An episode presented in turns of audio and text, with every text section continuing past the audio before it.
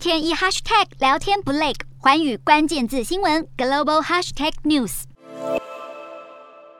从天上飞的无人机到地面上的飞弹、精准炮击坦克，乌俄战争其实都围绕着科技。少了 GPS 就很难进行定位，而俄罗斯就是抓准这一点，把战场扩大到外太空。根据华府智库战略暨国际研究中心发表的报告，俄罗斯部队在入侵乌克兰前就把干扰设备送往俄军集结地区，积极利用 GPS 干扰和其他形式电子攻击。而美国太空司令部司令狄金森同样发出警告，俄罗斯正在升高在太空轨道上的攻击行动，频频干扰飞机、船舶、汽车和普通民众使用的 GPS 讯号。狄金森指出，俄罗斯和中国对美国及太空盟友的太空行动构成最迫切且最严重威胁，因为中俄正积极发展测试和部署反制太空能力的武器。狄金森还指控两国正在太空执行破坏性反飞弹测试，以及测试能干扰其他卫星的军民两用卫星。不过，俄罗斯的 GPS 干扰并非只局限在乌克兰。芬兰当局今年三月曾表示，在与俄罗斯接壤芬兰东部边界附近飞行的飞机，